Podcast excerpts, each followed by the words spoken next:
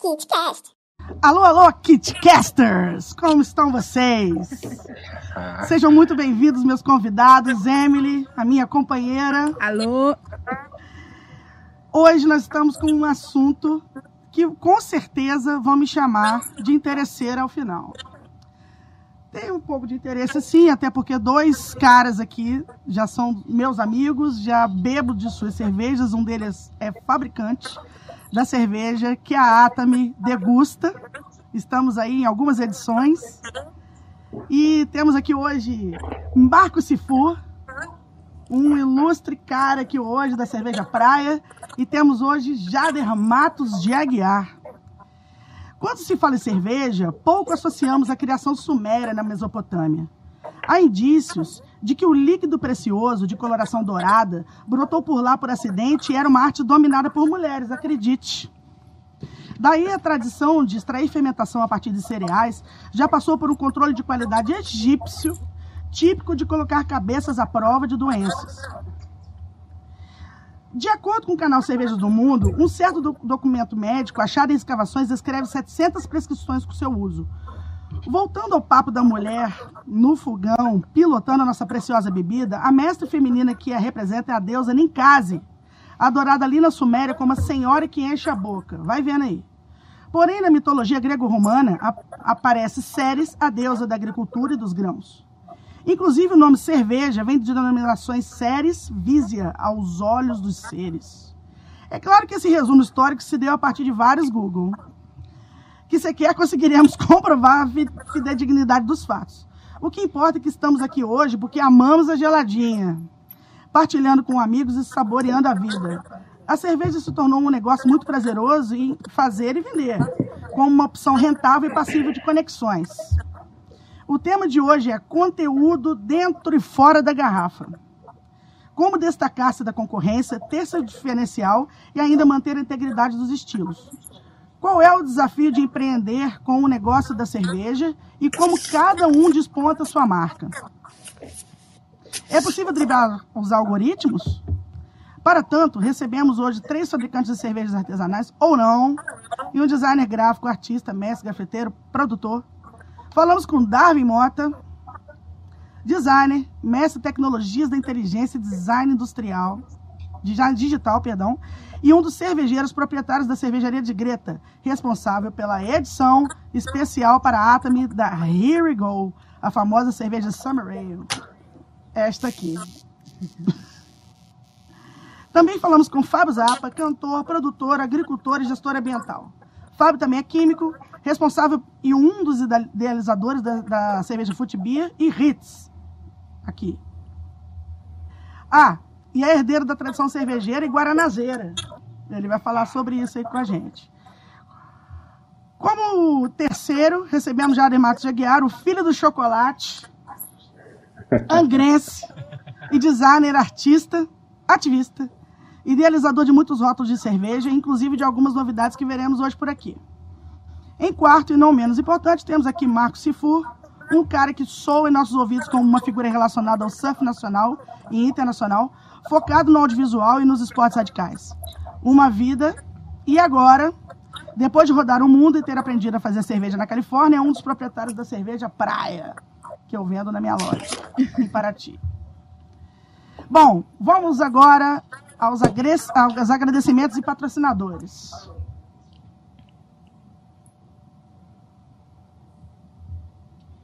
Mondo, conexões de internet, Speech Institute, Central Lab também, no Laboratório de Análises Clínicas. Além de assinar o programa, a Atami, a Gisela Modas e Calçados, a Eric Cruzeiro. Estamos abertos a novos patrocinadores, que a gente vai bombar aqui com essa galera. Com certeza.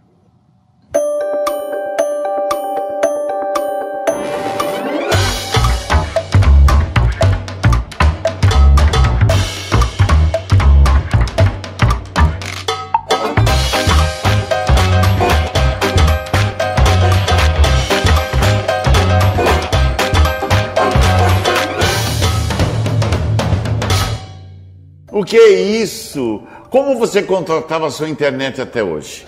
A Mundo vai revolucionar a forma de você contratar a sua internet fibra ótica.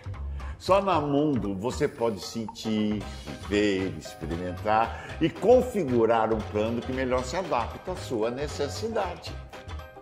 Você acha que eu estou brincando? Então vem aqui para você conferir.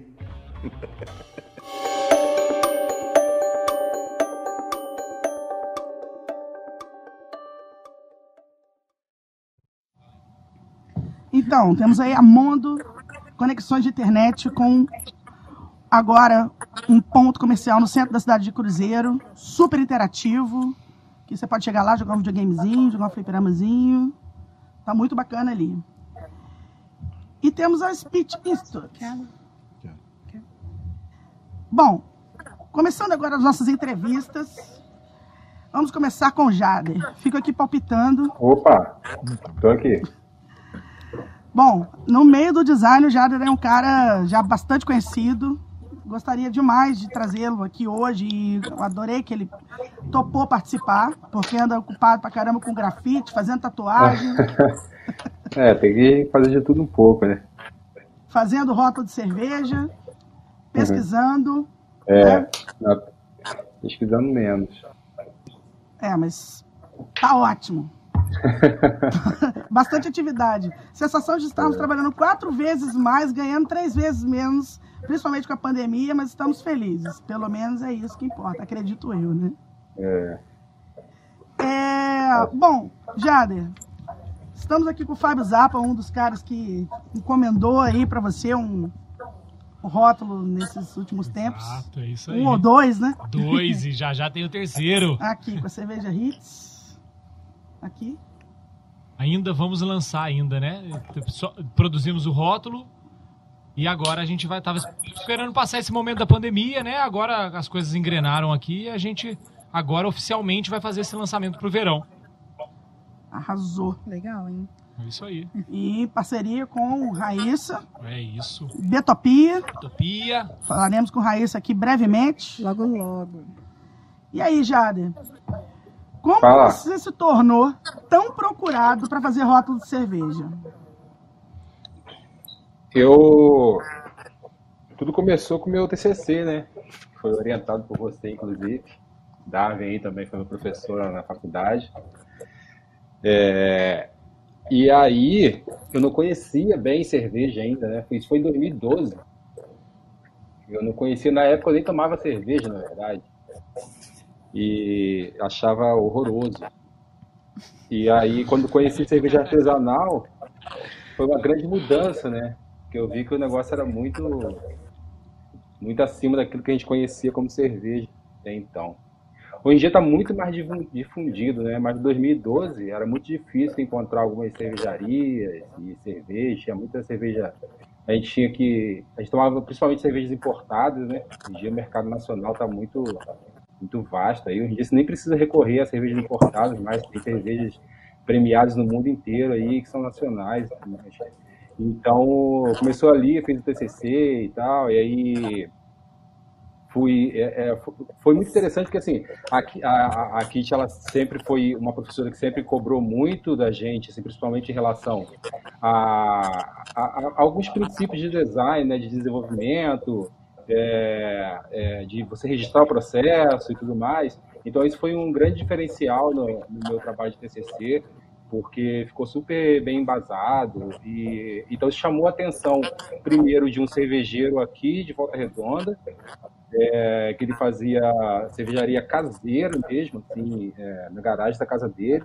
Então foi meu primeiro projeto de rota.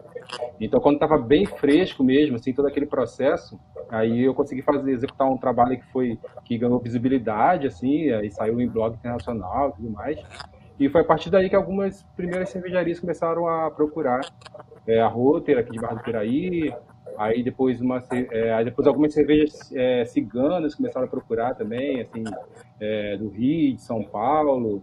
E, e até então, assim, é, é, não tinha como imaginar que você trabalhar com uma coisa tão específica, que é rótulo de cerveja artesanal, fosse ter, fosse ter um desenvolvimento a ponto de se tornar a minha principal atividade dentro do design. Né? Então, assim, de uma forma bem resumida, foi assim que aconteceu. É, pra quem quiser procurar o Jader, é só digitar Jader Matos no Instagram. Vão encontrar lá o, o trabalho de ilustração dele, que é um trabalho bem interessante. É, que o arroba é bem complicado, né? Underline, underline, underline. Prometo colocar nas minhas redes sociais o Darwin desenhado por você. Ah, tá. Tem também. Professor mais desenhado, né? O mais caricato da história do desenho. Então, só para explicar pra galera que nós, nós confeccionamos um quadrinho que tá para ser editado ainda, mas um dos, um dos idealizadores do quadrinho é o Jader.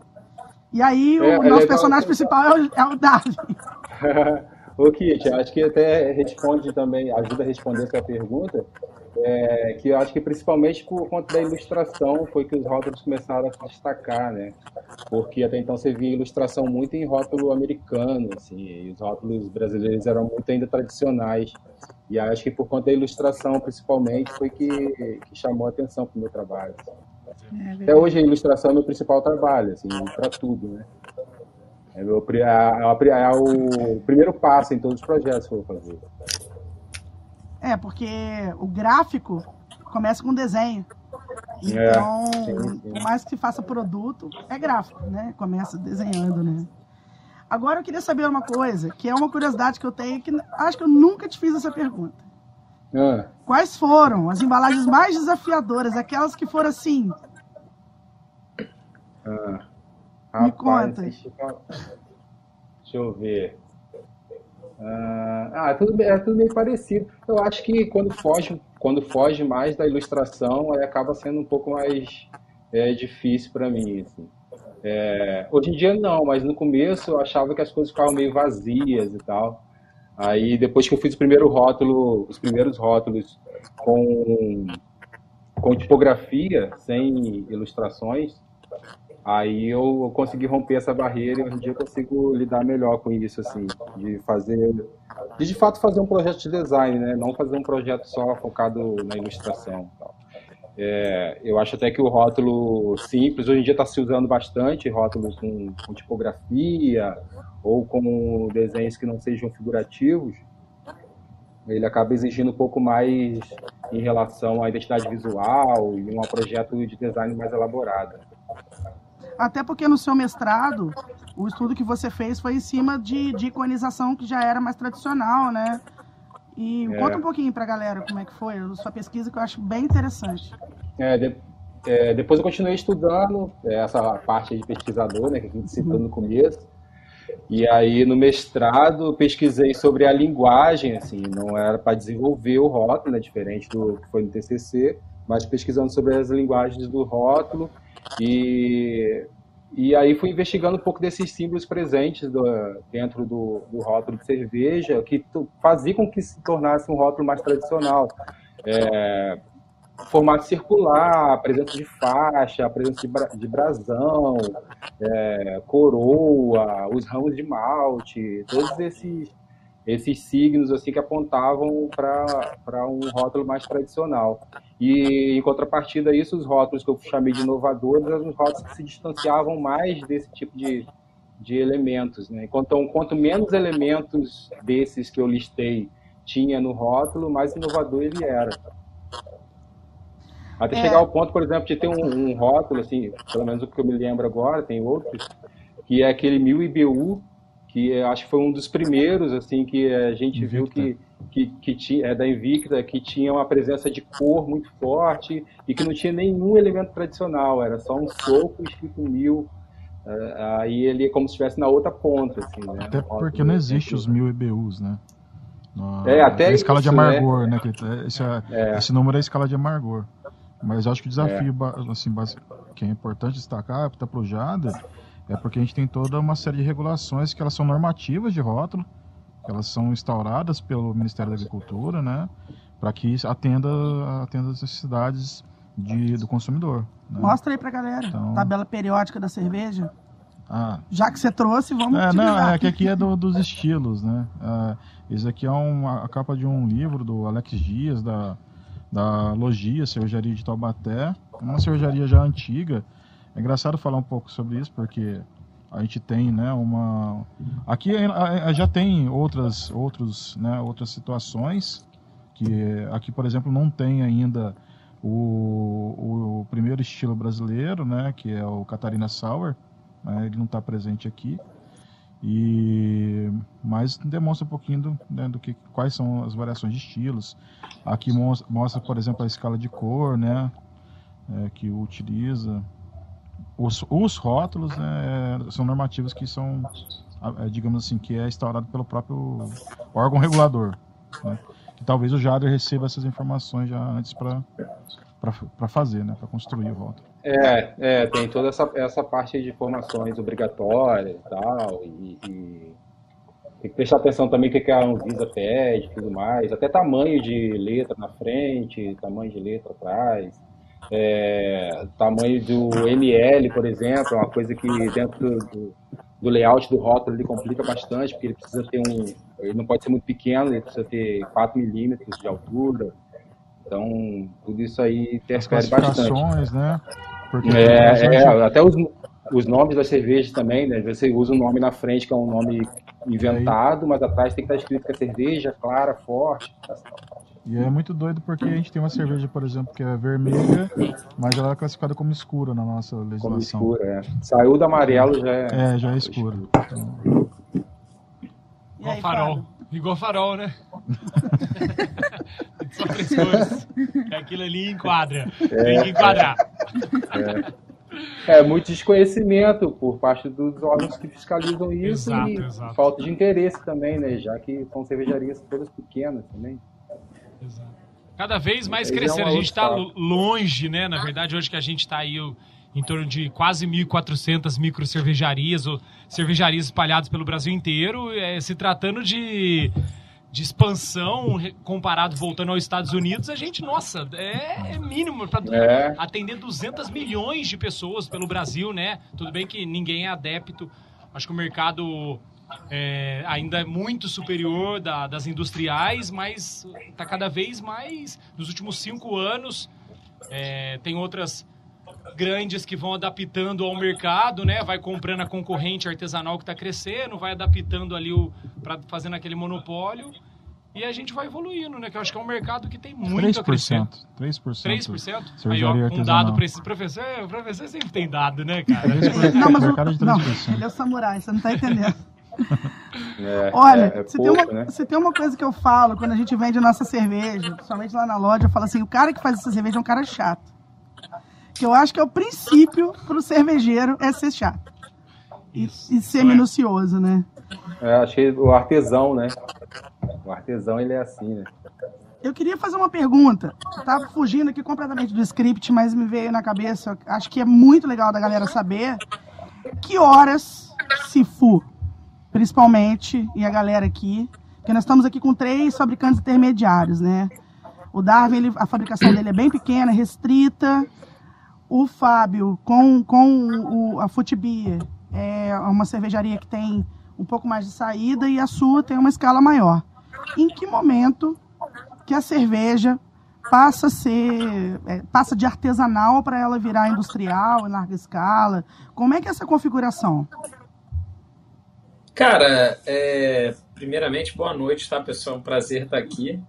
Mas isso é uma pergunta que me fazem direto, né? assim, poxa, mas a cerveja ainda é artesanal?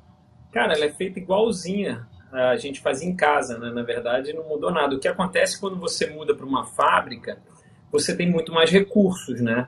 Você tem, poxa, gente capacitada, você tem laboratório, você tem uma série de, de, de, de, de exigências, né? Que você, que você em casa você não consegue nem medir. Por exemplo, a gente mede até a granulatura da moagem.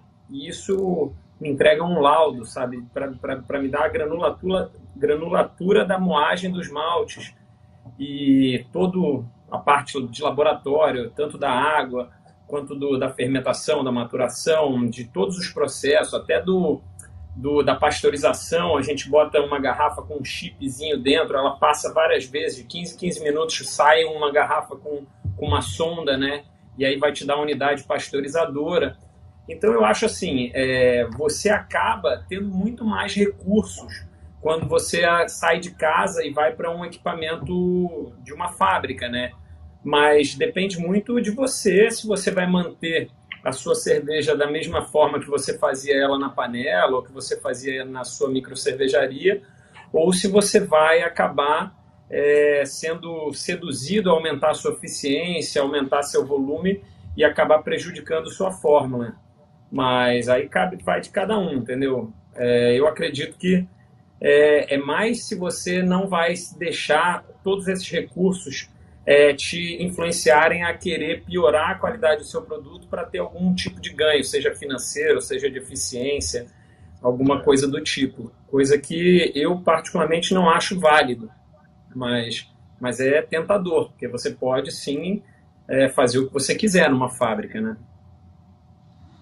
E eu queria saber também, porque agora temos aqui criadores misturados com criativos e vice-versa e tal, e produtores de conteúdo. E eu queria saber uma coisa de vocês também, porque eu tenho, tenho aqui o Jader, que é designer, eu sou designer, o Darwin é designer, e o Darwin é companheiro do Juliano, que é um dos donos da, da cervejaria de Greta. É, até que ponto o cliente intervém na criação do rótulo? Como é que é o processo É para mim essa criativo? pergunta? Ó, primeiramente pro Jader, mas eu acho que os três podem falar aí. Quem quer o falar primeiro? Vou deixar, Você, não, o eu acho que vai. ele é mais. Vai. Ele sofre mais com Vai isso. depois lá, eu porque eu vou tenho uma pergunta muito pior pra você. Eu tenho, eu tenho uma história engraçada sobre Aí. isso, vou contar também. Pode falar. Eu, Aí, Sifu, Cara, começa, pode vai. contar sua história. Manda abraço. Já que é engraçado, O primeiro, o né? primeiro rótulo que a gente fez, cara, não era uma sereia, tá? Era essa baleiazinha que tem aqui embaixo, tá vendo? Uma jubartezinha. Olha. Aham. E aí, Bota cara, mais pro outro lado, a, ao a mulherada falava assim, cara, não vou beber. Não vou beber porque tem uma baleia no rótulo. Cara, cerveja engorda, eu vou virar essa baleia. Ah, eu beberia, tranquilo. Meu Deus. Juro por Deus. E não foi uma só, não. Várias. Falaram, não, porra, eu vou achar que eu vou virar essa baleia. Eu cheguei pro Duda, que é meu sócio, que é designer, falei, cara, vamos botar uma sereia, cara, vamos tirar essa baleia. E aí ele fez várias sereias, ele acabou optando por essa, que eu acho linda, mas ele não tirou a baleia. Ele falou, não, cara, ela vai ficar de mascote aí, eu não vou tirar. E ele não tirou. Olha, isso aí é legal, Isso aí é hein? bem coisa de designer. Não é? Pô, eu fiz a baleia, cara. Deixa a baleia aí. Pô, deu um trabalho danado pra Então. ilustrar, pra vetorizar É. essa bacaria. Tem que, tem que diminuir ela, mas vamos manter, né? Sim, Cara, ela virou, ela Mas virou um é- mascotinho aqui. Olha, de legal. Eu, não, é, eu, eu já tinha reparado nela, né? Eu sou. Eu adoro a praia, eu tomo pra caramba. Tem vários amigos Poxa, que gostam obrigado. muito do Rio dela. E essa- agora você contando essa história, cara, vai ser um prazer no dia que eu estiver junto com eles e poder distribuir esse, esse conteúdo aí seu. Muito legal. Poxa, muito legal. E você vê como o público ele influencia, porque você não pode jogar contra o seu, o seu rótulo, né? Então você acaba tendo que se adaptar. E, e no final foi muito melhor, sabe? Porque a gente pegou uma figura que é mística, né? Essa coisa da sereia não existe, mas ela tá presente aí e acabou que foi muito bom pra gente, assim, ter essa mudança. Sim. Mas é coisa de designer mesmo. Ele não quis tirar Não quer baleia assim, tirar, que ele tinha um é. apego e ela tá aí até hoje. Pegado. Olha, eu tô pulando aqui, que tinha uma pergunta mais pra frente pro Cifu, mas já que ele tocou nesse assunto, não vamos perder aqui o fio da meada. Tem a ver com poder de sedução, tipo Starbucks? Cara, na verdade tem essa coisa da mística, né? Assim, a gente queria primeiro que fosse um elemento do mar, né? Que fosse algum bicho. Eu, na minha cabeça, falei, nossa, vamos botar uma baleia. Todo mundo, cara, adora baleia e tal. Baleia é um bicho que, pô, adorado, assim, golfinho, baleia, essas coisas.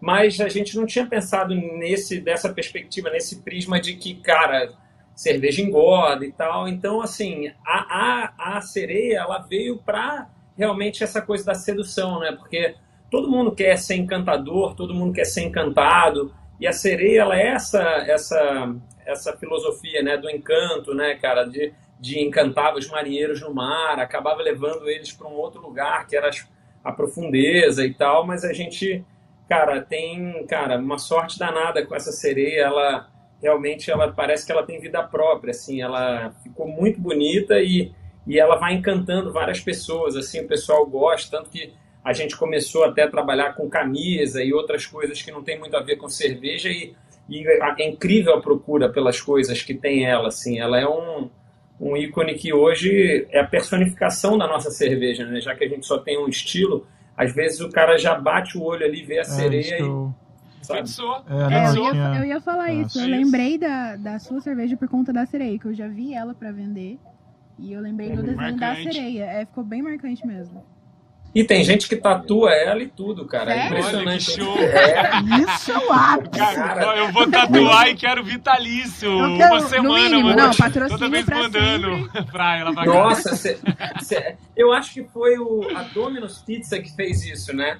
Que quem do- tatuasse a Domino's ganhava pizza vitalícia. Uma galera Caralho, tatuou foi mesmo.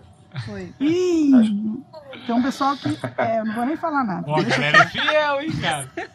Um- Agora pergunta que não quer tatuado é calar. complicado. Então, Mas uma coisa Pergunta que não quer calar. Alguém tatua a baleia? Não, que eu saiba não. eu vou Que tatuar eu a baleia. saiba não, pra você Se ver. for. Eu vou tatuar a baleia, o povo vai chamar de metalinguística, mas eu não tô nem aí. Cara, Você mas eu ver. acho ela linda, cara. É a baleia jubarte, é que a gente tem aqui no nosso litoral. Exato. Então, poxa, vai ser Mas muito legal, cara, se alguém bacana resolver sobre tatuar. essa, esse lance dos, desses símbolos, né? E, e relacionado a- ao universo da, cerve- da cerveja, né? Ah, principalmente o público que gosta, eles acabam se ligando muito a, a esses produtos que, que são ligados à marca. Eu tenho, eu tenho, existe uma cervejaria, eu acho que ela é do Rio, que é Octopus, né? Sim. Do Rio. Ela é, é não, é, agora não, Oceânica, Oceânica que é o, Sim, sim, é sim. Oceânica, que ela tem um copo que é lindo. Ele é um copo, é, chama. Como é que é o nome do copo? Ah, eu não tô lembrando o nome, é um nome, é um nome que, que, que lembra o no- nome japonês assim. E ele tem os tentáculos saindo assim. E é muito legal, sabe? É, copo bom pra é roubar, uma, né? é uma que o povo- taça. É, cara, É uma que- taça. Faz um copo desse, o povo rouba. A É. gente, a gente tem uma tacinha dessa também, eu posso Eu acho que é teco, eu acho que é Essa tacinha teco. nunca chegou em Paraty. Eu acho que é teco, Nossa. tecu. Da Sim. tatuagem, com a tatuagem vem.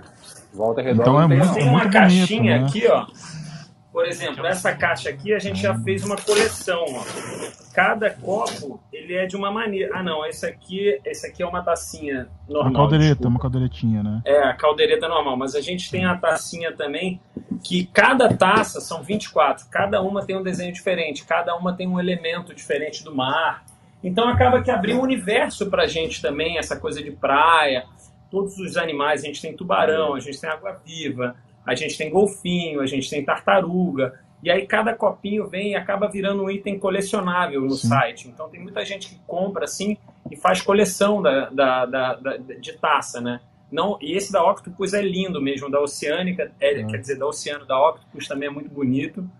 Ah, tem várias cervejarias, né? Eu gosto muito também da arte da, da Rocos Pocos, da Three Monkeys.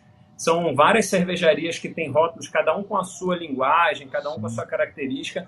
E o, o, o, o Jader, que é designer, deve conhecer bem, assim. Eu não sei se você faz algum desses, assim, mas, cara, eu acho os rótulos do mercado artesanal muito mais legais do que do, do mainstream, né?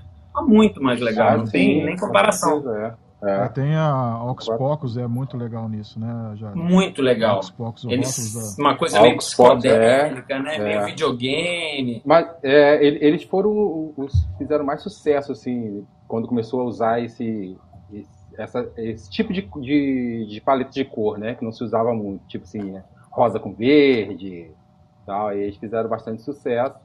É, parece que mudou o ilustrador, mas assim, não vejo mais a, a, a mesma pegada, assim, embora tenha ainda uma linguagem.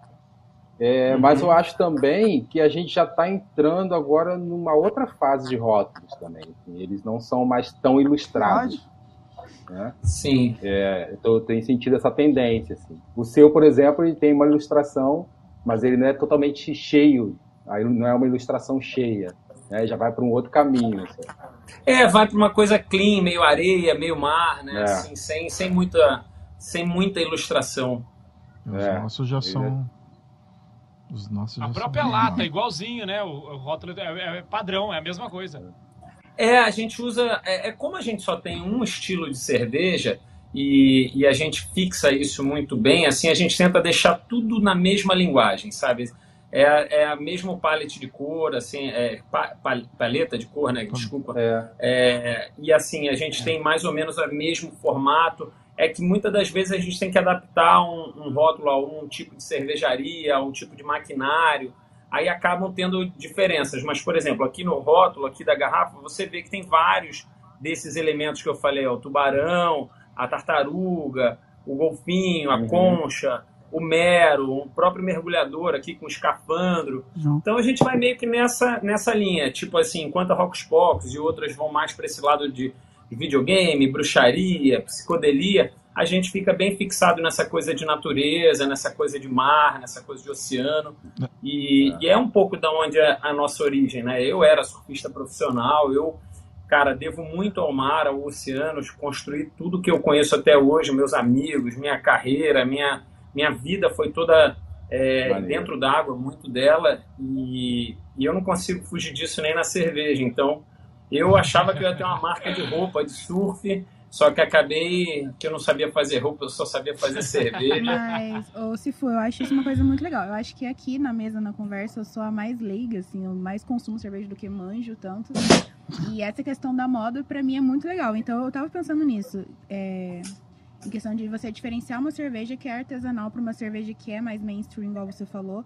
Eu acho que isso também reflete na moda, porque quando a gente usa uma camisa, a gente usa um estilo de estampa, a gente quer mostrar quem a gente é. E eu acho que claro. isso também está interligado com o fato de eu tô bebendo essa cerveja com esse gosto, com esse rótulo, porque ela fala sobre mim também. Então acho que isso é realmente um modo de se expressar, assim como o modo que a gente, como a gente se veste, o cabelo que a gente usa, o sapato que a gente usa. Eu acho isso muito da hora também. Principalmente sobre a gente, sobre onde a gente vive também, né? E tem uma caso. questão também da multissensorialidade, porque quando a gente fala de, de design, as pessoas associam diretamente a uma questão estética. Sim. Mas o estético, ele é praticamente o final do processo. Sim. Porque você pensa no cheiro, você pensa no gosto, você pensa na cor, na cor você Sim. pensa de, de, de, diversas maneiras. E assim, você tem um aspecto simbólico de tudo que a gente faz, né? E tem o aspecto estético, sim, e tem, tem o aspecto funcional, uhum. né? Eu, por exemplo, particularmente, até o Jada me, me sacaneia um pouco, né? Que eu brinco que tem algumas cervejas que tem gosto de rodinha de bicicleta. Não, não, não, mas você não sabe. Cadeira de escritório. Você vai... Então, mas até aí... Eu já evoluí, tá, Jada? Eu, eu, eu sou uma pessoa melhor. Eu encontrei a sereia. Ela me encantou. Mas até aí tudo bem, quando você ainda tá. O... Mas existe uma. Mas a, linha, mas... Alguma... Pode falar, Jada. Mas o que? Já a praia é a cerveja que com certeza ia cair no seu paladar, cara. Isso aí. É. É bem cara... Opa, voltei, gente. Voltei, caí aqui. Você conseguiu ouvir, Sifu, o que eu falei? Eu ouvi, cara, eu ouvi um pouquinho, só que só caiu aqui, cara. E aí eu, eu achei muito você tava legal. falando da personalidade, né? É, de, do que de, você de... falou em questão, tipo, do lugar que você vive, da, da, da cidade que você mora, do seu estilo de vida, tem a ver com a cerveja, assim como a moda também representa muito, e a moda é um pouco mais do meu lado do que o manjo, entendeu? E eu achei muito e legal. Tem, e tem um lado também, em Emily, que era o seguinte, poxa, eu, eu, a gente não tinha cervejas no Brasil antigamente, sei lá, 10 anos atrás, que a gente tinha orgulho de usar. Sim. E hoje a gente tem, entendeu? Hoje uhum. a gente tem um monte, para falar a verdade, a gente tem muito orgulho. Eu, sinceramente, cara, eu viajo às vezes o mundo e eu acho o brasileiro o melhor cervejeiro, cara. As melhores cervejas que eu tomo na minha vida são aqui do Brasil, cara. A galera que faz IPA, que faz, sabe, mexer com IPA, eu particularmente não sou muito da IPA, mas eu provo, eu gosto do dry hop, aquela coisa do explosão de sabores, frutas amarelas. Cara, eu acho que a gente, cara, tá à frente de todos os lugares de fruta, isso, né? isso porque você aprendeu a fazer na Califórnia, né? Que é o lugar da, das IPAs, né? Então... Uhum. Que lá é, existe essa, essa condição apropriada de terreno e tudo mais. E as principais cervejarias elas se destacaram por conta da, das IPAs. Eu, você falou da baleia, eu lembrei do rótulo da Dogfish Head, né? Que ela é uma sim, cervejaria sim. americana, super conceituada, muito legal, assim, que eles têm uma história bacana, que eles, eles faziam é, cervejas eruditas, né? Que eram receitas antigas que eles iam buscar as leveduras. Acho que ele saiu até um programa sobre isso, sobre isso, se não me engano. Discovery. Eu não lembro é. agora. E eles iam para os lugares para coletar as leveduras e conseguir reproduzir a mesma cerveja. É, eu né? já vi isso aí também. Que é, Sim. É, e isso é muito legal, né? É, e assim, eu eu sou uma consumidora da Futibir direto, né? Assim, eu passei aqui em Cruzeiro a não trabalhar mais com bebendo final de semana com cervejas mais industriais porque o, o, assim, a cerveja do, do Fábio caiu no meu encanto e no encanto de toda a minha galera.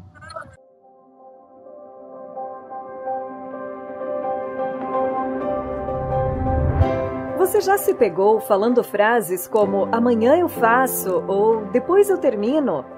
Sabemos que superar desafios e dominar um novo idioma não é tarefa fácil, mas a Speech vai te ajudar. Há mais de 20 anos no mercado, mais de 7 mil alunos já passaram pelo nosso método de ensino de qualidade, com aplicações de exames internacionais e padrão CIFAR, Marco Comum Europeu de Referência para Línguas. Agora é hora de investir em você, ampliar seus conhecimentos e realizar sonhos. Pensando nisso, a Speech se reinventou. Estamos de cara nova para um momento novo. É com enorme prazer que anunciamos que a Speech, Centro de Proficiência em Línguas, passa a atuar como Speech Institute, como marca mãe dos seus braços, Teen School e Little Speech. O logo, representado por um bumerangue, expressa a ideia de que o agora está nas suas mãos e, por mais longe que ele vá, o retorno sempre volta para você. Fica aqui o nosso convite para que você venha viver o futuro agora, conosco. Tudo o que nós fizemos foi valorizar ainda mais o ensino de alto desempenho que nós temos e com anos de experiência, com muito amor em ensinar, só que agora com uma identidade mais moderna, dinâmica e clara.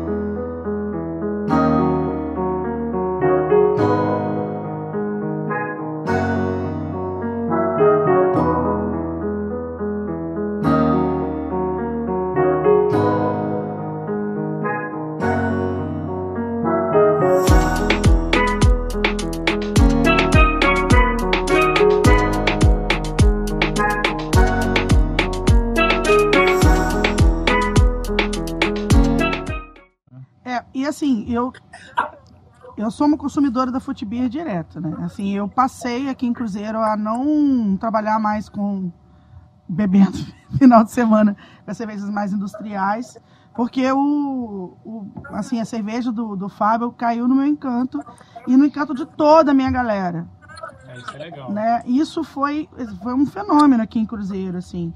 Eu vou, vou levar uns grauras lá para Paraty, se for para você provar. Isso, eu vou te mandar uma. IPA. Poxa, eu quero. Já que você, você, você, Jader? falou da IPA, IPA, né? dele é Vou te boa. mandar uma IPA, uma receita que eu, depois eu quero o seu feedback. Porque você teve lá, Fábio, né? sabe o que que...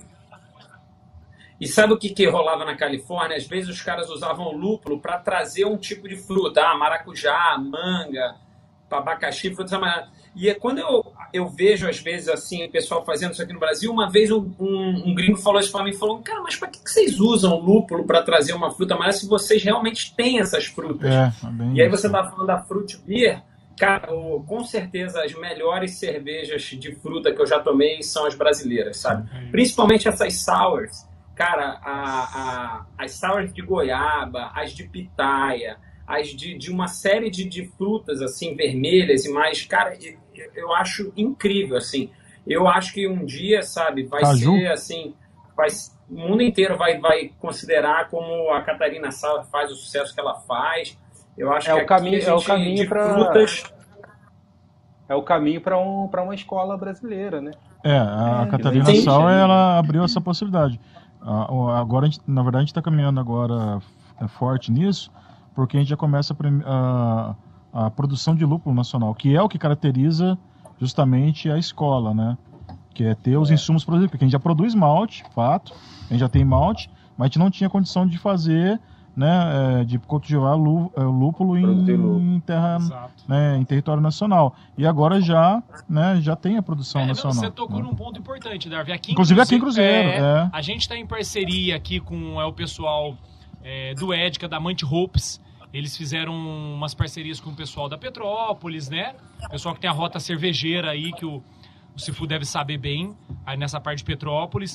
E o Ed, ele tem plantado aqui, se Deus quiser, o ano que vem a gente vai iniciar. Já fizemos, há uns dois anos atrás, antes da pandemia, uma safra mais é, aqui nível cruzeiro mesmo, né?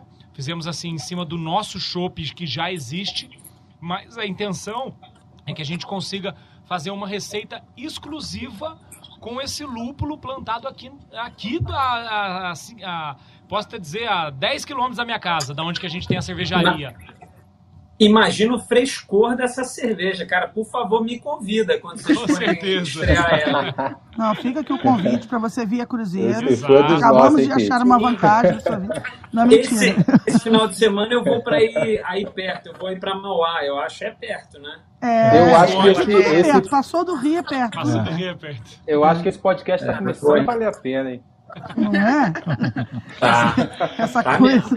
É. Vamos enviar para tudo quanto é lado.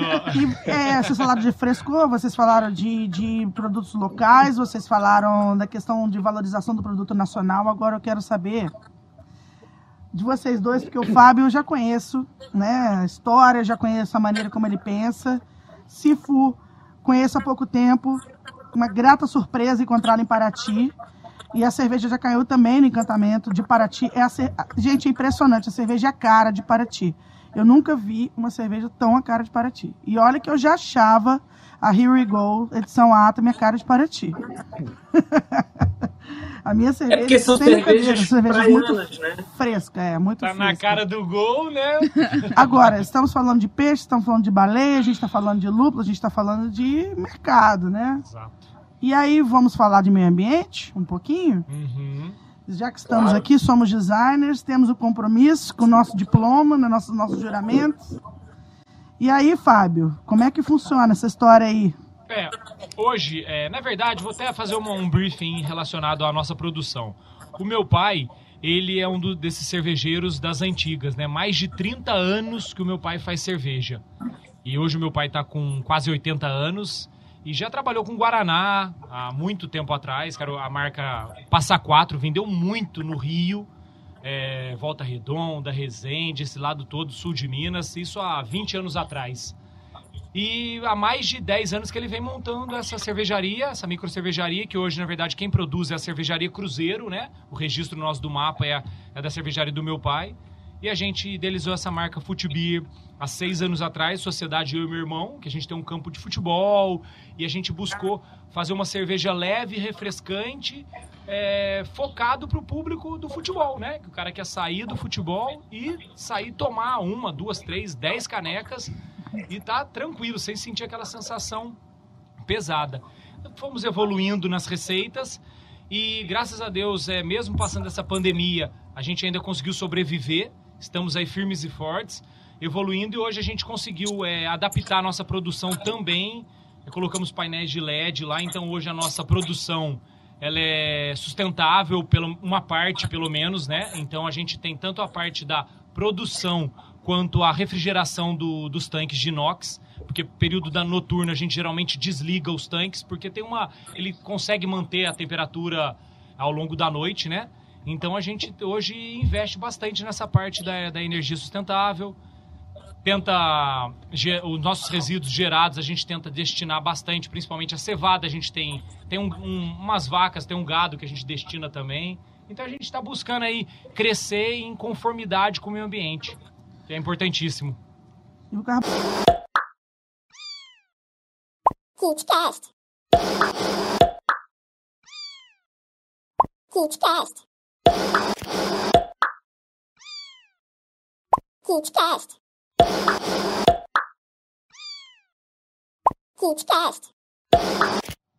Então, na verdade, a gente tem o carbono neutro, né, que é uma compensação de carbono. A gente viu quanto a gente estava emitindo de carbono. A gente tem o selo B, que a gente demorou dois anos para tirar. A gente é a única, se eu não me engano, cervejaria do Brasil. Eu sei que a gente é a primeira, mas eu não sei se a, se a gente ainda é a única. A gente tem é, a One Tree Planted também, né, que a gente planta árvores para cada um que faz o clube de assinatura. Tem o. Eu tô tendo que até que ler aqui, porque são tantos. Tem é, o selo vegano também, porque a gente não usa nada derivado de animal. E a gente tem também o eu reciclo, né? Que a gente se cuida dos resíduos que a gente produz. Então, na verdade, é uma preocupação com o meio ambiente, porque a gente sabe que, que cara, o planeta está no limite, sabe? A gente não pode mais ter políticas de, de, de cara, não se importar com, com, com o que você está gerando de resíduos e de, de problemas de CO2, eu diria, para a gente não usa nada de plástico, que a gente tenta, na verdade a gente ainda usa algumas coisas de plástico, mas a gente tenta minimizar ao máximo o uso do plástico e a gente tenta fazer compensação. A gente sabe exatamente quanto plástico está usando é, e a gente tenta fazer a compensação via eu reciclo. O, a gente tenta ver quanto carbono a gente está usando e faz a compensação é, desse carbono, entendeu? É uma, é uma filosofia que a gente tem desde lá de trás, sabe? Não sei se vocês estão me ouvindo, estão me ouvindo. Uhum, sim, estou te ouvindo. Então, e aí, cara, a gente meio que se tornou marca, mas sempre foi uma filosofia dos sócios. E outra coisa, a gente está sempre uhum. tentando é, influenciar as pessoas a praticarem esporte, a estarem ao ar livre, a gente atletas, a gente faz meio que uma que uma, uma marca de esportes faria, né? O que uma marca de surf faria. Porque, por exemplo, quando você pensa em Red Bull, muito, muito, você pensa muito mais nas ações, o cara indo para o espaço, saltar de paraquedas, o outro voando, entrando no avião, não sei o quê, do que realmente no produto. E a gente queria que a praia também tivesse essa pegada, que as pessoas soubessem que a gente está aí é, tentando fazer disso um mundo melhor. Tanto que a gente é uma das empresas amigas do Sea Shepherd, né? Que faz a proteção da vida marinha, pelo menos tenta, né? É um absurdo o que acontece esses dias aí. Eu estou agora partido aí com, a, com essa Os golfinhos, uma né? dança que tínhamos aí, nossa. nossa e eu não sei como é que em pleno 2021 a gente ainda tem uma ignorância não. tamanha entendeu? E, e não está, em vez de tanto, está botando toda a nossa energia em preservar a biodiversidade, está sendo aniquilada, né? A verdade é que, que todas essas coisas, a gente também tem com animal, é, com o Vida Livre, né, que é o que reabilita os, os animais que, que sofrem com as queimadas. Então, assim, cara, é, é muito mais deixar um rastro legal, sabe, e fazer uma marca que faça sentido também, que é aquela história de você ter orgulho do produto que você consome e das ações que as marcas que você consome promovem.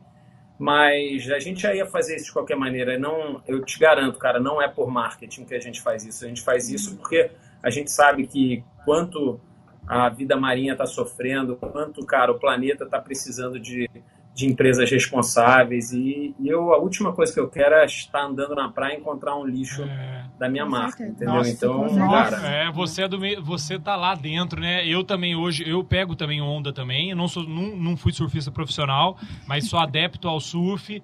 É, é a minha vida uhum. também.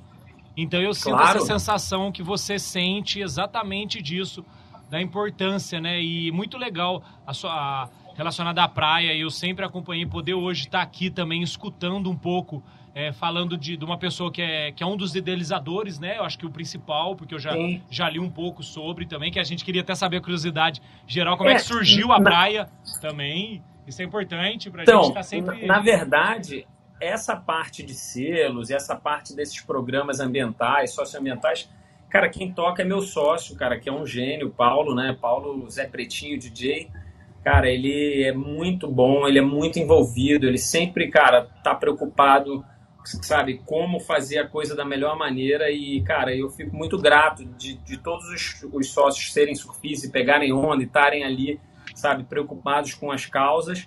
E a praia, cara, na verdade, ela surgiu sem querer, né? Eu tava correndo um campeonato na Califórnia, já gostava de cerveja artesanal, Vitibir já era meu estilo favorito, né? E aí a gente foi numa festa depois do campeonato de um dos surfistas, cheguei na casa dele, ele tinha uma geladeira com umas torneiras assim, e me serviu, eu perguntei o que, que era isso, ele falou, cara, cerveja caseira. Eu falei, como assim cerveja caseira? Dá para fazer cerveja em casa? Eu não, não tinha ideia que dava para fazer cerveja em casa. Ele, não, faço aqui na minha garagem, coitado. Nossa. Eu passei a festa inteira alugando o cara, o cara foi super gentil, me mostrou tudo, a panela, os baldes, os kegs, a geladeira que ele fermentava, que ele maturava. Cara, eu voltei pra casa, a primeira coisa que eu fiz foi catar uma furadeira, instalar uma torneira na minha geladeira, comprei uma panela de feijoada daquela. É o Falei, cara, Kegerator. vou fazer É o que, O nome que- disso é Kegerator. Kingerator? É, Kegerator, eu tenho É, aqui, é um até Kegerator. hoje. É uma geladeira adaptada É, é, para poder ficar com o chopp. armazenado barrilzão e a O Jaro já fez muito dessa cerveja aí também. Esses caras aí, ó. Aqui, vocês têm que É, ficar. Aqui, eu, eu, eu sou uma pessoa que, que eu gosto muito de unificar pensamentos. Vocês Você é quatro, vocês quatro, vocês vão ficar amigos com certeza. Pô, já somos. O Jader, É, já o Jader é a estamos aqui, versão angrense do Fábio Zappa. Vocês não têm noção de como que vocês são parecidos. Você não tem noção. E aí eu falo, já falo que, já, que, o, Fa- que, o- que o Fábio Zappa, ele já é o Rodrigo Hilbert Cruzeirense. que ele já é o cara que faz a. Ele, vai, é, ele mora num container. Ah, gente, eu tenho que contar isso. Ele mora no container. Ele mora num Já container. conte, vai. Ele tem um container, o container chegou, e aí ele construiu com as próprias mãos a parte de baixo do container, construiu o deck Meu com as Deus. próprias mãos. Ele é o Rodrigo Hilbert. É o Rodrigo Hilbert. Ele é. Perdido. Assim, Gente não perdi não, ele tá achadíssimo, minha filha, você pode ter certeza. Tá. Até Aí, ó. porque- Ó, Ó, lá, paizão. Ó, ó, o paizão. Esse dia era 9 horas da manhã, nós fomos lá. Que o Gabrielzinho foi embora, que tá chovendo, ele precisou ir. Mas foi um dia muito prazeroso. E o pai do Fábio queria me dar cerveja de qualquer jeito às 9 da manhã. E eu tentando manter a integridade Fingi Pão que não líquido. emocional, fingindo. E foi Não, mas esse é Tranquilidade. o horário, é o melhor horário pra degustar, é esse aí. Pão líquido, é pão Opa, líquido. É o cafezinho, né? Pão líquido. É. É muito legal, foi, foi legal. bem bacana. Foi. Mas, mas é tão legal isso, porque assim, são coisas que convergem, né? São pensamentos que convergem. Agora, se for, eu tenho que te falar de uma cena que é muito legal que tá rolando em Paraty. E assim, o que eu falo, assim, antes de te conhecer, eu já conhecia o teu trabalho, já conhecia a Cerveja Praia. E o que, que acontece na cidade de Paraty por intermédio da Cerveja Praia é muito legal. Assim, você vê que as pessoas se conectam, assim, os artistas plásticos, tem até o Nadaleto, que é amigo nosso em comum, que pintou uma sereia, que tá lá no, no Pups Peixe Punk, que é um restaurante fantástico, que não trabalha Cara, com... Não trabalha com restaurante salmão. do mundo. Eles fazem um sushi, e o sushi é com peixe da região. Olha. Nadaleto pega a onda, Nadaleto rema. Aí você conhece o GG. GG é dono do restaurante lá do, do Tai Paraty. E aí o GG rema, anda de bicicleta. Aí daqui a pouco conecta com o Eric, que o Eric é bicicleteiro, é dono de uma pousada lá e também preserva a natureza. Cara, é impressionante como é que a cerveja Mas é o que eu ia tá no meio do rolê, sabe? Eu ia perguntar pra eles em questão, a gente tava falando de meio ambiente e tudo mais. Essa questão de vocês escolherem, é, não escolherem, mas contratar os funcionários, tem alguma ligação mais familiar, uma coisa mais próxima também? Porque eu acho que isso diferencia também a produção artesanal da produção mais é, industrial, porque em questão de distribuição de renda, essa coisa, você tá conectado com o seu funcionário, você saber o nome dele, você saber onde ele mora, ele não ser só mais um número ali. Como que é isso pra vocês também? Você, o, o, o Fábio também, quiser falar, o Darwin. Se for uma começar aqui, tá na escala de cima, é legal. Cara, é, isso foi uma coisa que o CLB ajudou a gente pra caramba, assim, porque ele tem pesa por idade, de, de gênero, de, de, de salário, sabe, de todo tipo de, de igualdade, assim. E no começo a gente não, não, tanto. é, a gente tinha que se adaptar a essa nova realidade e por conta Sim. do selo, é o que eu falo. é, a gente tem uma empresa muito melhor hoje em dia. A Uhum. verdade, a gente achou que o selo B era, era a conquista, mas o real benefício de você ter selo B não é você vai botar um selo B na, na frente da sua cerveja, mas sim o quanto de benefício traz e quanto de positividade e de igualdade Sim. e de aquele espírito de equipe, de família que, que acabou sendo construído ao longo desses dois anos e meio que demorou se adaptar, não foi foi difícil tirar esse selo, sabe? Porque eles estão constantemente te testando e você perde ele se você não manter as práticas. Então, assim, eu hoje eu vejo o quanto a gente não tinha noção é, de quanto é importante, sabe, todo esse tipo de, de, de unidade, né? Da coisa ser um time mesmo, de ser uma unidade, tá todo mundo com a mesma filosofia, tá todo mundo se sentindo bem no ambiente de trabalho, tá todo mundo feliz com, com a sua função, com a sua gerência, com a sua, sabe, é, com a sua chefia, digamos assim. E aí, toda semana tem um quiz que tem várias perguntas e, e é, ele é anônimo, né? Nenhum funcionário precisa se identificar e a gente tem ali uma avaliação da empresa para se a gente está fazendo algum ato falho, se tem algum problema, se tem alguma coisa que está deixando alguém insatisfeito. E isso, cara, é muito legal, porque a gente foi vendo quanto a gente melhorou é, à medida que a gente foi se adequando ao selo B. Sim. É muito bacana. Esse é o maior benefício do selo, na verdade. É interno mesmo. Olha, eu como empresária, eu posso até falar um pouco, Emily, para isso que você está falando, você convive com a gente, você não precisa nem duvidar. Sim. Mas eu penso que qualquer atividade começa com amor. Uhum. Qualquer atividade. Assim, hoje vocês estavam lá de tarde, estavam os, os meninos do marketing trabalhando lá com você, Uhum. e eles felizes da vida. Assim, eu penso que o amor, ele não tem preço, assim, sem brincadeira. Mas isso reflete muito no nosso trabalho, porque é a Ah. hora que você, igual a questão da Gisela, é a hora que a gente passa pelo outdoor e fala, poxa vida, eu ajudei a estar ali, eu ajudei a fazer, eu ajudei a, a montar. Então acho que isso é muito interessante também. É o que diferencia alguma coisa que é só industrial, que é feita num padrão, do que é feito com amor, feito com carinho. Eu acho isso muito, muito interessante. E aí, cara, o amor é, é o start. A dedicação, ela vem por causa do amor. Sim. Então, assim, você vê, eu tenho quase certeza que, que nessa mesa inteira aqui, o povo não gostava de matemática. Não. Peguei REC em todos os semestres do ensino médio. É, então, eu acho que, é, tirando o Davi, que eu tenho minhas dúvidas, mas assim... Davi E como- você quer ver uma coisa boa também do selo B? É que a gente teve que cobrar dos nossos fornecedores uma boa conduta. Porque senão a gente para de comprar. Certo. Entendeu? Então, assim, é é um negócio que se propaga também. Você tem a governança, os Uhum. colaboradores, o meio, a comunidade e os clientes, entendeu? São, Uhum. quase, são cinco pilares.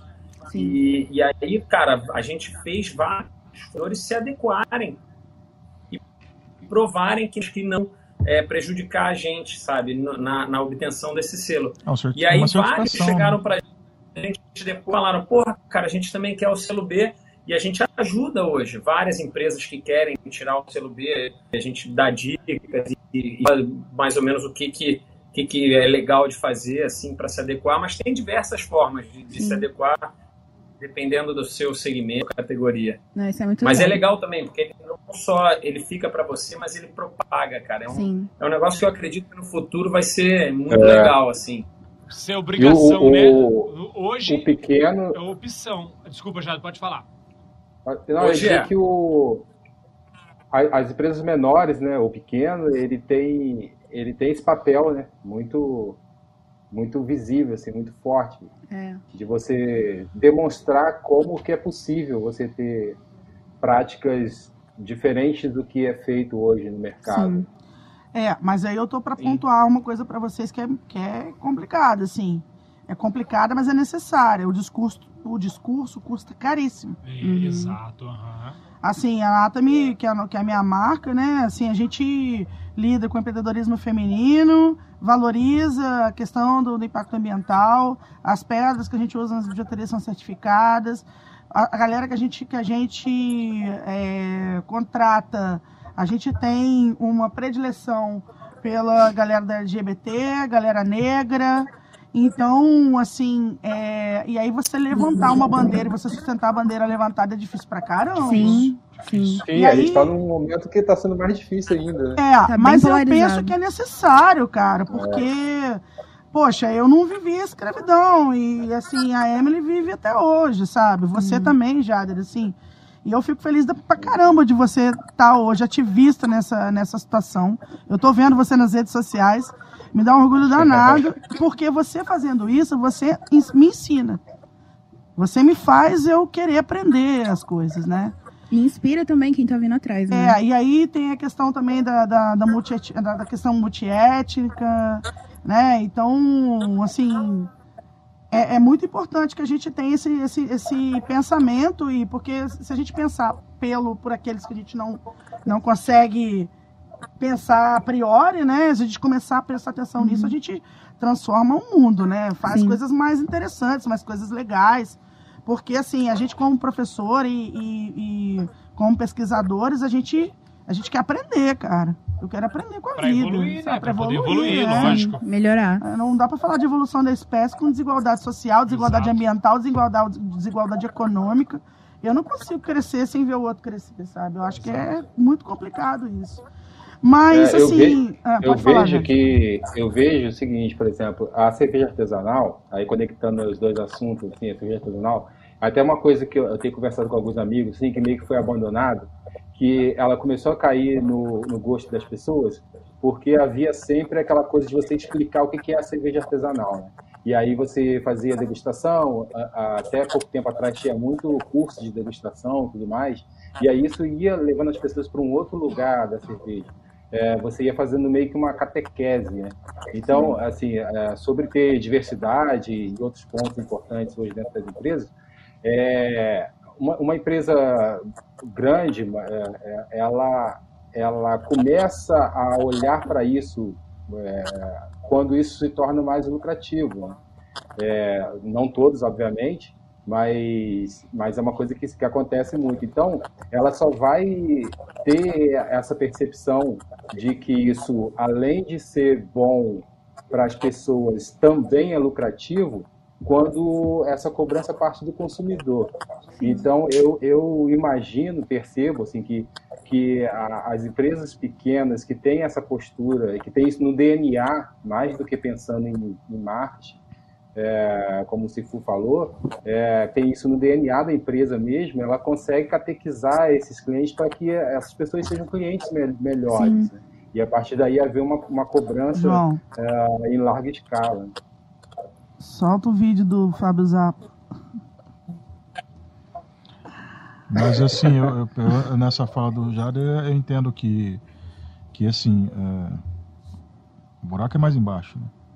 A gente não está falando de uma condição só do discurso, mas de toda uma cadeia que ela começa pelo, né, pela, por, todo, por toda a legislação e outras coisas, porque é, é verdade que o nome do jogo é muitas vezes é, é você manter a empresa ativa, para você manter todos os, pre- os preceitos que você é, é, pensa, né? Você tem que ter recurso. Se você não tiver recurso, você pode até, é, digamos assim, é, batalhar, né? Por, por algumas condições. Mas se faltar, você tá morto. E o nosso país, infelizmente, cai nessa situação, entendeu? Porque a gente tem a diversidade, né? Como o Cifu falou, das frutas, de uma série de coisas. Mas e toda a cadeia para poder fazer isso chegar na gente, né? A gente não consegue. é, Você vai, você, assim, não queria entrar nessa discussão, mas você vai no supermercado hoje, vai comprar uma fruta que ela não é de época para você consumir coisa de tipo, né? Então é uma adequação que o próprio mercado tem que fazer. Bom, tem- é, é muito interessante que tem um, um, um chefe que é o JB, né? O Júlio Bernardo, ele tem um, inclusive um canal no YouTube muito interessante, e ele, ele pleiteia isso, sabe? Das feiras, da coisa da fruta sazonal, da época para usar. Então, como que a gente consegue fazer isso girar, né?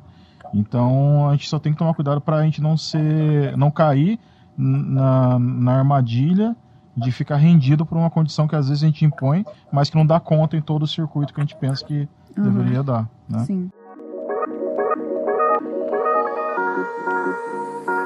Come on.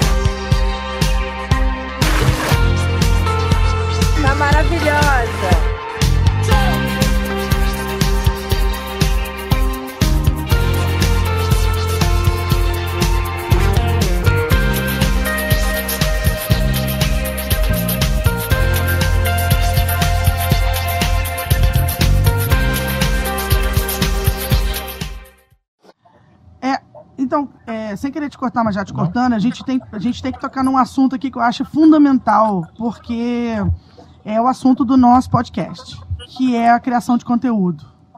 Tá?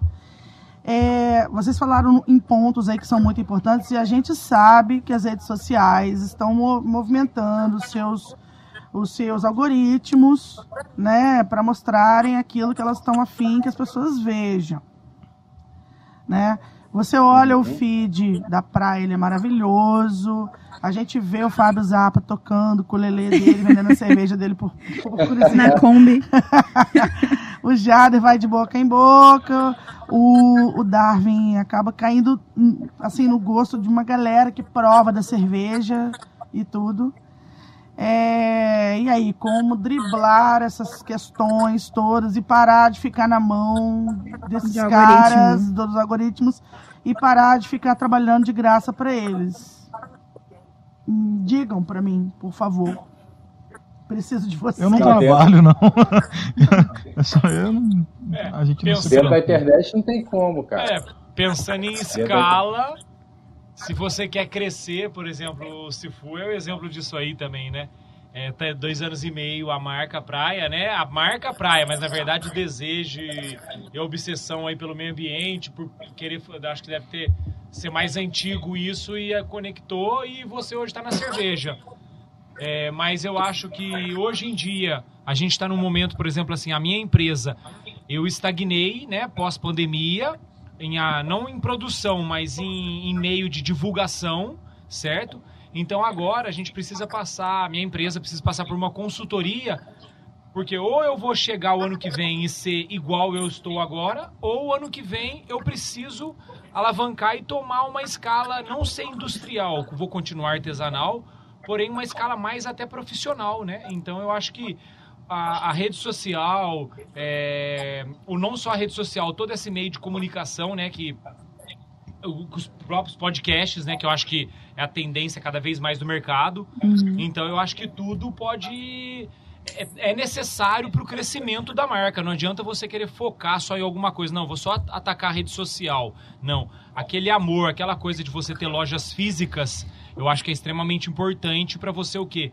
Fidelizar o cliente e também poder ter oportunidade de outras pessoas que não conheçam a sua empresa, mas já ouviu dizer da sua empresa, poder ali conhecê-la pessoalmente. No caso, ou que você se preocupa, é, você tem ações ambientais, ou que no caso você tem um produto de qualidade e que você zela pelo seu produto. É muito importante, né? Que você não está buscando a escala só consumista, você está buscando a escala é, realmente que vai te manter e você vai poder evoluir com essa, com essa venda. Então, por exemplo, a minha empresa hoje a gente está mais na linha. Hoje a gente está produzindo 4 mil litros mês. Hoje é isso aqui, perto de, de, de empresas da, do ramo de cerve micro cervejaria artesanal. A gente tem capacidade de 12 mil. É, então eu acho que assim, para a gente poder agora tomar um passo importante, é justamente conseguir estar bem posicionado na rede social, porque a gente tem um produto legal, porém a rede social precisa estar extremamente linkada, porque ela vai fazer aumentar o meu faturamento e poder evoluir a empresa. É, essa é a realidade, acho que do, do momento que a gente está vivendo hoje. É, Nesse ponto eu não tenho assim muito o que falar porque na, a, a Digreta ela surgiu realmente como uma como algo que é, partiu da nossa paixão de fazer as coisas e tem uma linguagem muito específica e nosso público sempre foi muito específico, né? E, e a gente sempre tratou as pessoas, né? O nosso negócio é muito mais é, B2C do que B2B, né?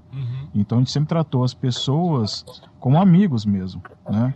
Então sempre foi essa linguagem e a gente nunca, tanto é que os estilos de entrada nosso, eles sempre foram estilos potentes. A gente não estava preocupado em agradar, a gente estava preocupado em promover experiência. Sempre nasceu de- dessa história, né? É, e inclusive já aproveitando até porque vai ficar o convite, né? Mas aí eu já decide. Mas cada um dos rótulos nossos, ele foi desenhado por uma pessoa, né? Amigos nossos.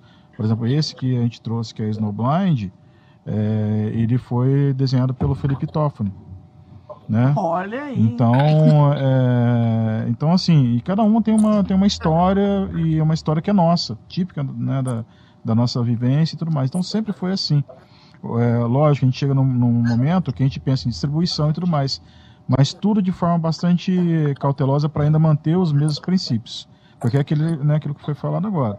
O nome do jogo é grana, realmente, porque a gente tem que movimentar, Uhum. tá?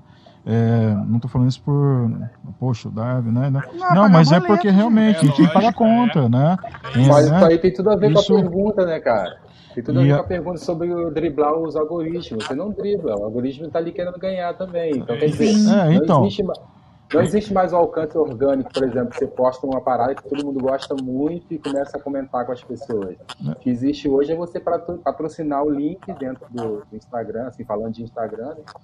patrocinar um link ali para que isso chegue nas pessoas que, que, que são interessadas Então, por exemplo, naquilo, né? a gente não faz isso. Antes A gente não faz isso. A gente não faz isso. A gente não faz isso. É, tanto é que o número de seguidores no nosso Instagram ele é, ele é baixo, a gente entende muito bem isso.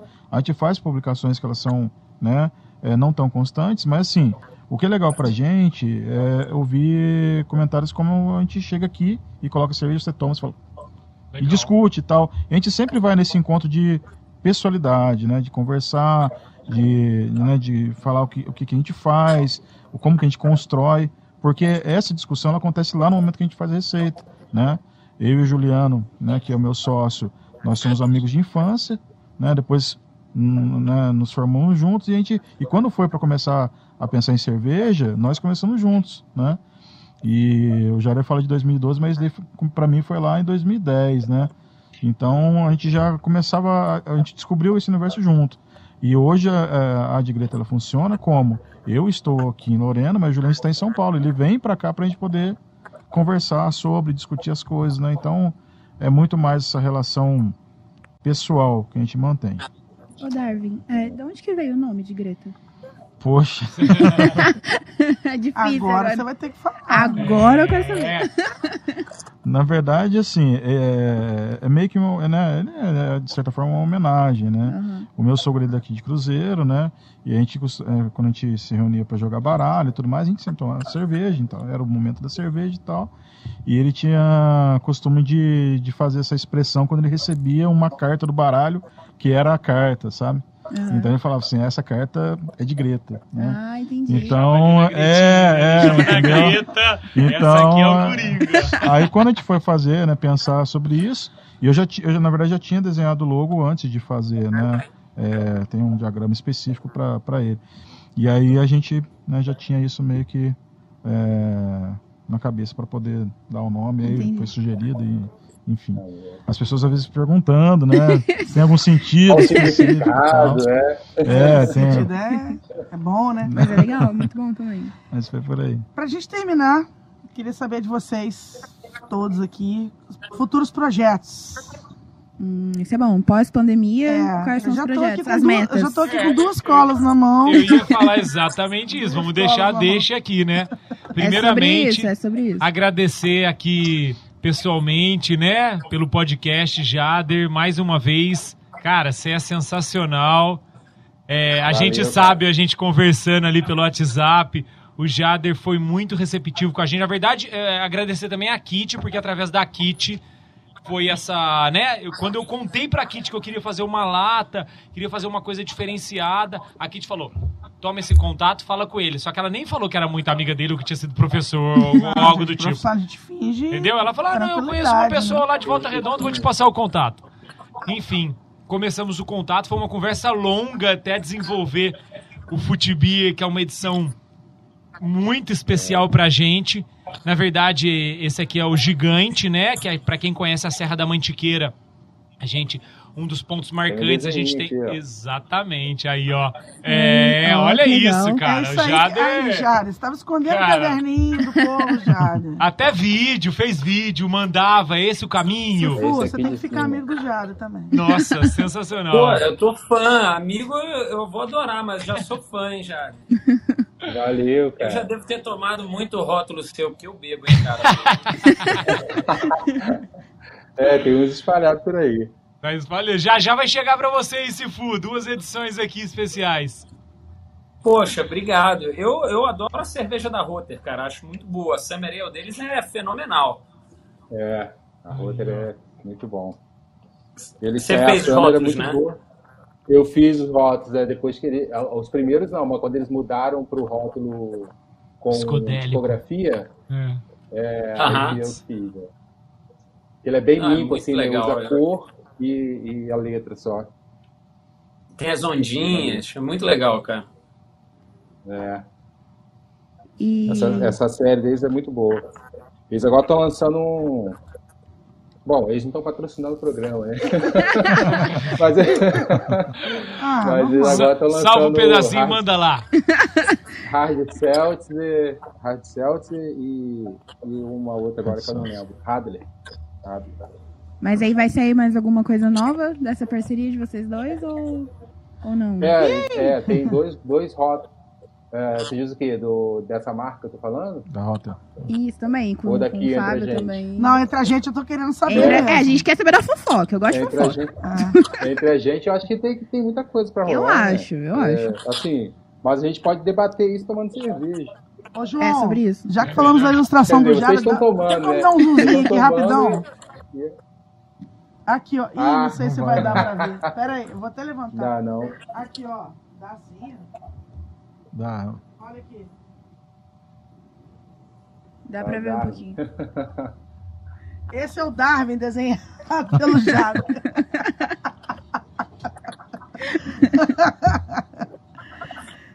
e aí, Sifu? Queremos saber.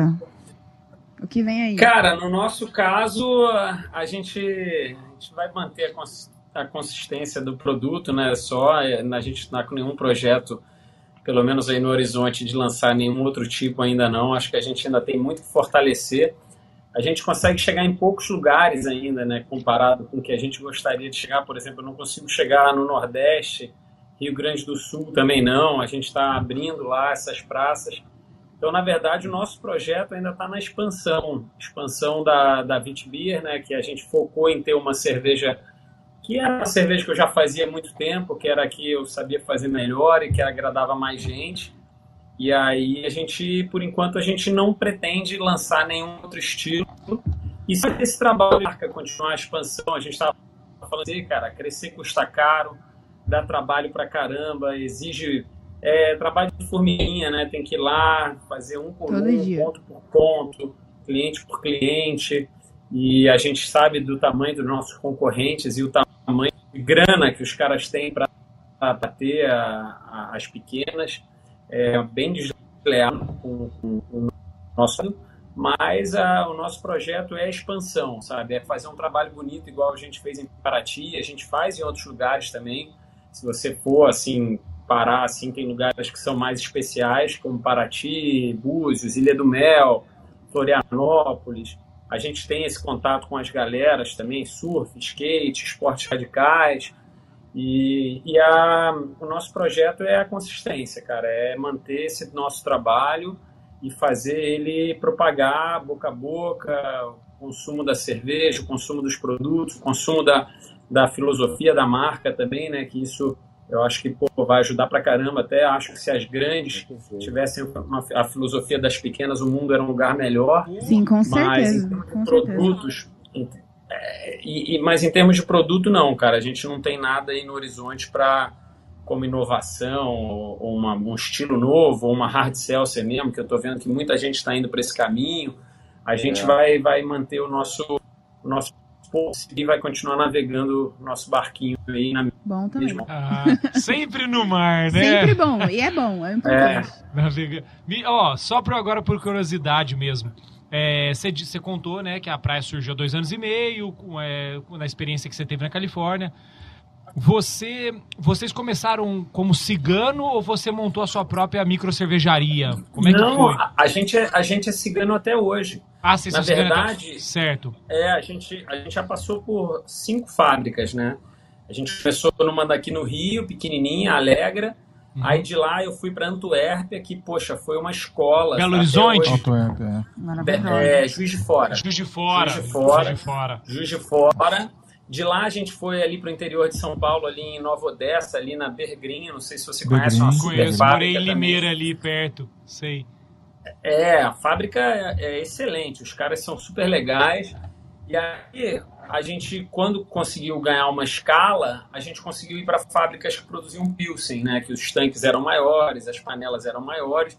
A gente foi para a Inab, que a gente ainda faz cerveja lá, e a gente faz na Kremer também. Então, em Toledo, no Paraná, a Inab, e a Kremer ela fica em Morungaba, perto de Campinas.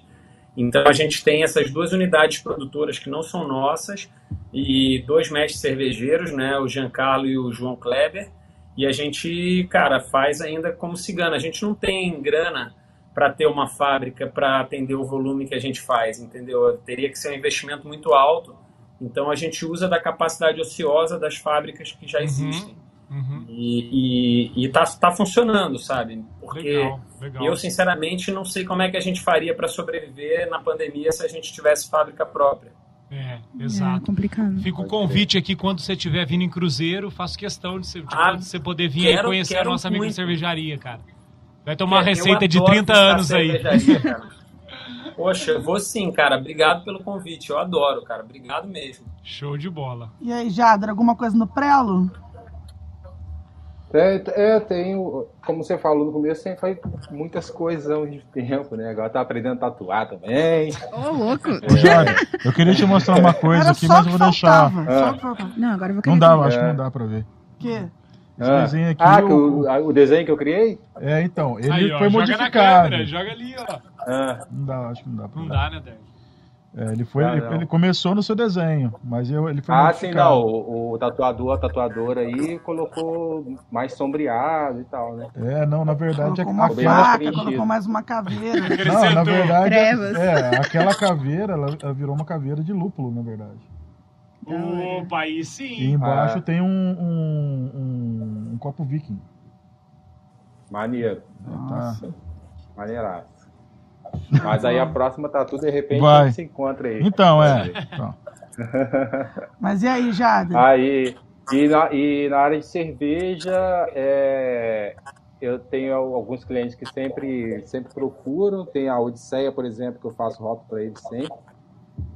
É, cervejaria Odisseia de São Paulo. É, e agora estou desenvolvendo um projeto para Los Compadres. de Atibaia. formulando. É, de Ah, Atibaia. de, de fábrica. Atibaia, né? É, é, É de verdade. Atibaia. É, é. Ele é fábrica. É o Alexandre, e, né? E aí o, o Alexandre. São dois, três, são é dois, São três. três, são São três. três, né? Um É. amigo meu é amigo dos caras em comum. É, É, é. isso mesmo. Inclusive um deles é, É. do, é do skate. Eu não lembro qual deles que Ó, é do maneiro. skate. É, Então, não sei, eu tenho contato só com o Alexandre mesmo. sim. E aí, e aí eles, eles não tinham essa parte de identidade visual tão bem trabalhada, né? Logotipos, rótulos e tal.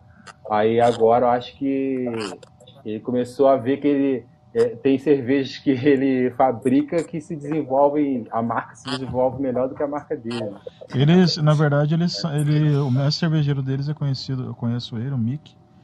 Aliás, acho que ele foi pra Austrália agora. Não sei se ele continua lá, Ô, delícia. na, né, na, na cervejaria. Mas eles atendem bastante gente, bastante gente. É, então, ano. por causa disso, assim, que eu tava, é, que eu tava falando, né, do lance de desenvolver a marca, porque quando é fábrica, parece que a fábrica não, não tem tanta essa atenção, assim, né, e os ciganos, eles acabam Oh. tendo, tendo essa necessidade de se desenvolver mais dentro Olha da aí, identidade rapaz. visual e da comunicação, até pela falta de, de recurso para investir em publicidade, né, em TV, em rádio, coisa e tal. E aí, o que que tá brasando lá? Me conte, Darwin. Ah, a gente tá para sair com o novo lote da Here Go, né, da Atom para atender aí né, o pessoal que tá esperando já faz um tempo. Nossa, Manda geladeira verão. tá vazia. Aliás, ô João, se tiver no prela aí, tem uma. Tem um videozinho que nós fizemos hoje lá em Paraty, em homenagem ao Cifu. Opa! Sério? Tá, tá no nosso Instagram ali. Não sei se ele vai conseguir passar, mas se você não conseguir, tá tranquilo. Manda o link depois. É, vou mandar o link depois. É, a minha geladeira tá lá, cheia de praia e com pouca Here We Go. Então, Pô, tá gratidão. Tá pra sair ah, né, esse novo lote e Na minha- aliás, a minha geladeira tá cheia de, de kombucha também. Lá do Felipe, do Kombucha Paraty. Não sei se você já conhece também.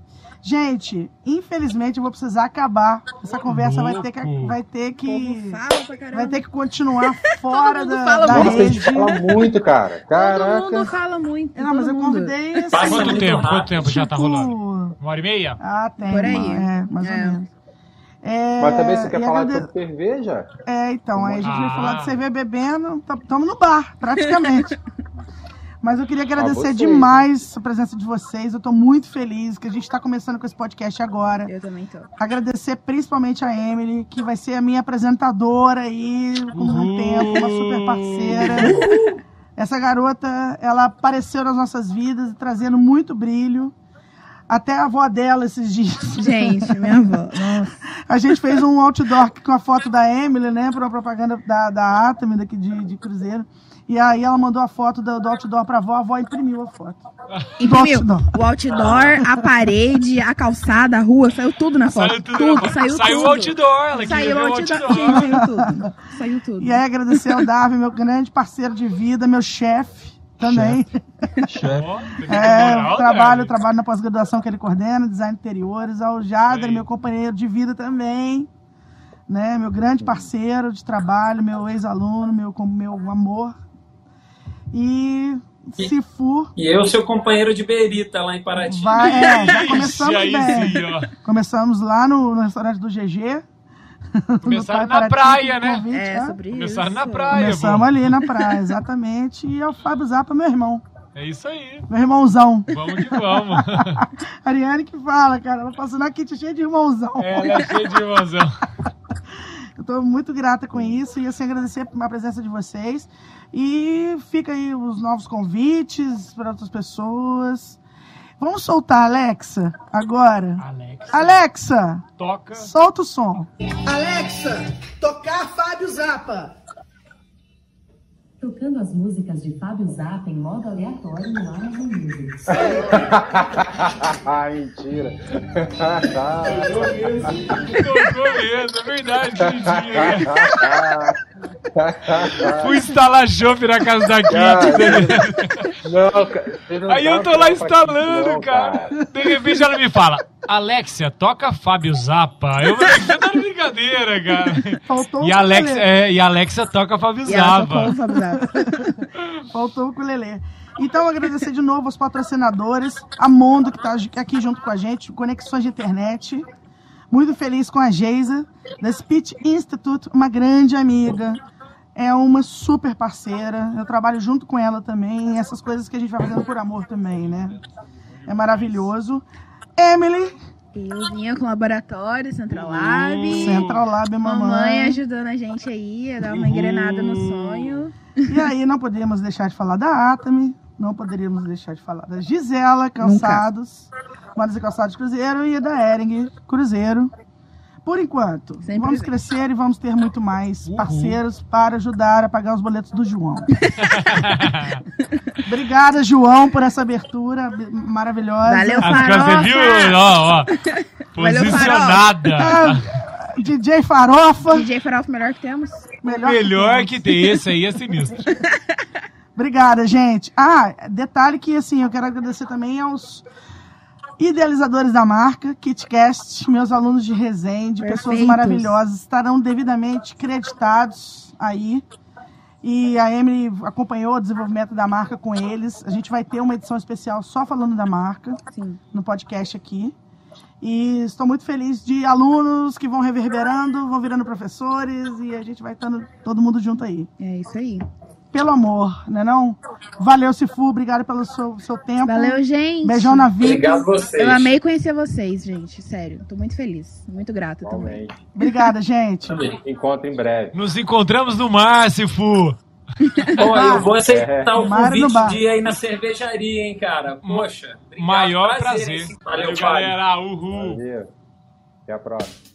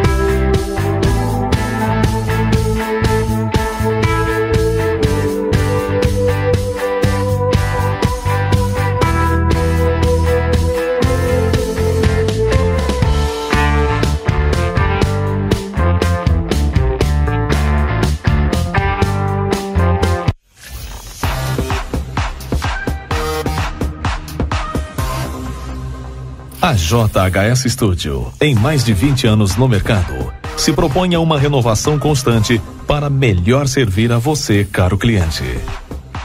A JHS Studio oferece os serviços de transmissão online e produção de conteúdo digital em um ambiente de qualidade e com toda a tecnologia esperada. Um atendimento que lhe dá a segurança e o conforto para que você possa ter êxito em suas vendas, além de um bom café. A JHS Studio espera por você.